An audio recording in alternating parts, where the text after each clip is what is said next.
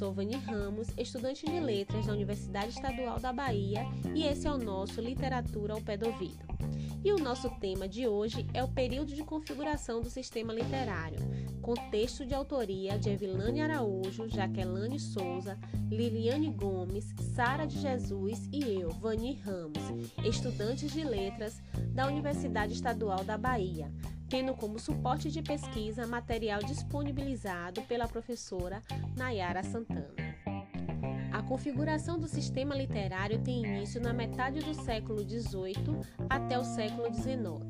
Nessa época, iniciou a literatura nacional. As produções começaram a ser criadas a partir dos esforços dos intelectuais.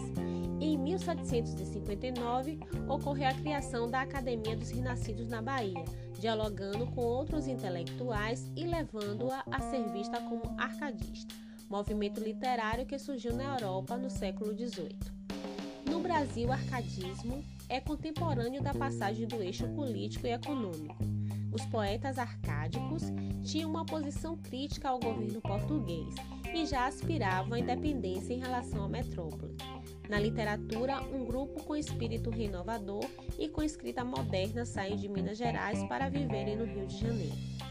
Os intelectuais da época tiveram um papel importante para a independência do Brasil e a literatura adquiriu novas tonalidades com a poesia patriótica, os ensaios políticos e jornalísticos, fazendo do período do século XVIII e início do século XIX uma introdução ao romantismo, um momento de intensa participação ideológica das letras.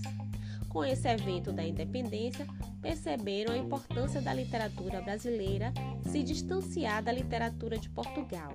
Assim, os critérios da nacionalidade ganharam no mundo contemporâneo uma importância que superou as considerações estéticas.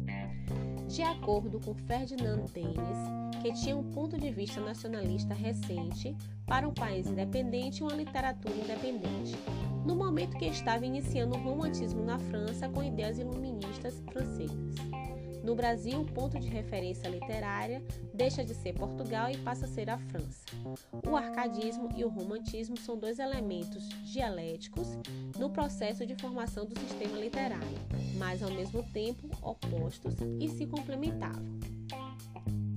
E nesse âmbito, citamos Antônio Cândido de Melo e Souza, sociólogo, crítico literário e professor universitário brasileiro para ele, o último poeta romântico de importância foi Castro Alves, também conhecido como poeta dos escravos, que superou a plangência dos ultrarromânticos tanto pela sensualidade exuberante quanto pelo corte humanitário de sua poesia social. Castro Alves foi um poeta muito consciente do contexto social e político do século em que viveu. Era um entusiasta da luta pela liberdade e pela justiça, conceitos necessários em um país ainda marcado pelo regime escravocrata. Seu único livro publicado em vida foi Plumas Flutuantes. Nesse contexto da história, já haviam publicações de autores brasileiros, tendo assim um começo de amadurecimento da consciência crítica que passava do nacionalismo indiscriminado dos primeiros tempos, baseado sobretudo no louvor para as tentativas de correlacionar a produção literária com a sociedade. A abolição da escravatura foi a época em que a família real mais caiu na graça da população. Para a literatura, esse momento inspirou muitos poemas. A partir daí, iniciaram-se as produções literárias, que não se tratava mais de produções soltas, mas sim uma literatura como ponto de referencial, uma tradição local. Falemos agora sobre Castro Alves. Castro Alves nasceu em 14 de março de 1847 em Curralinho, na Bahia. No Brasil, no período que viveu, ainda éramos um império e existia a escravidão. Escreveu suas primeiras poesias aos 17 anos. Fundou, junto com Rui Barbosa e amigos, uma sociedade abolicionista com intensa produção literária, onde defendiam duas grandes causas: a abolição da escravatura e a república. Mudou-se para o Recife, onde entrou na Faculdade de Direito. Expressou em sua poesia indignação com os graves problemas sociais, denunciando a crueldade da escravidão e clamando pela liberdade, dando ao romantismo um sentimento social que o aproximava do realismo.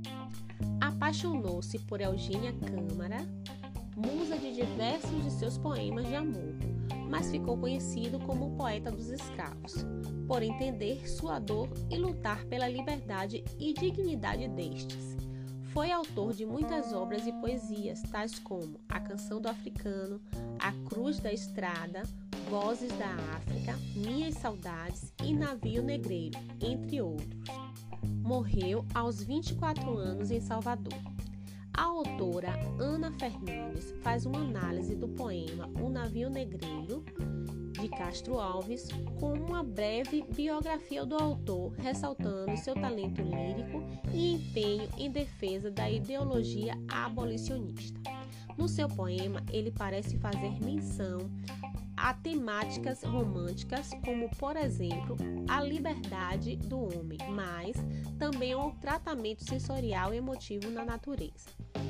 Já partindo para a análise do texto, a denúncia social escravocrata em Navio Negreiro, se faz uma análise sobre o poema de Castro Alves, relatando sobre o contexto histórico da escravidão no Brasil, a sua chegada com os portugueses para servir como mão de obra escrava, primeiramente nos engenhos de açúcar, ou como empregados domésticos e depois na extração aurífera e todos os serviços eram tratados de forma desumana, sendo constantemente castigados.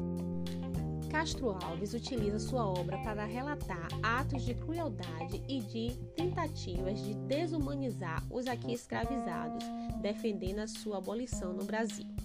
No poema Navio Negreiro, utiliza uma linguagem hiperbólica carregada de antíteses, apóstrofes e rimas alternadas expressando sua indignação e grandiloquência, detalhando horrores e castigos sofridos na travessia, dentro dos navios, provocando assim uma reflexão sobre a miséria humana, para que se tivesse piedade daqueles indivíduos impotentes submetidos à extrema humilhação. A obra de Castro Alves é de extrema relevância e importância para os dias atuais, uma vez que, conhecendo o passado, possamos reparar os erros e absurdos cometidos contra os negros que foram escravizados. E quando libertos, posto que não tiveram nenhum tipo de aporte, política pública de apoio ou reparação pelo seu sofrimento.